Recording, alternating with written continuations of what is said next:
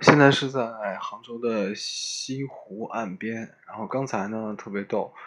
呃，我从我住的地方坐这个公交车四十九路来来，然后在车站的时候就问一位大哥，我说这个西湖，呃，四十九路哪一站下？然后他就说啊，他也不太清楚，给我指了两站。然后车上的时候，这大哥还特别热心，给我讲了很多，说你哪站下，然后怎么走。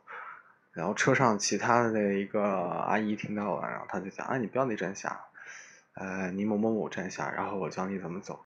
最后呢，车上的很多人都是开始给我指路，他说：“你说的不对，你要看那个，比如说断桥，应该从哪站下哪站下。”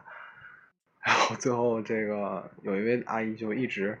呃，等到站以后，就是一直把我领下来，一直把我送到西湖边上，告诉我怎么看，他给我设计一条路线，那我进来了，特别特别热情。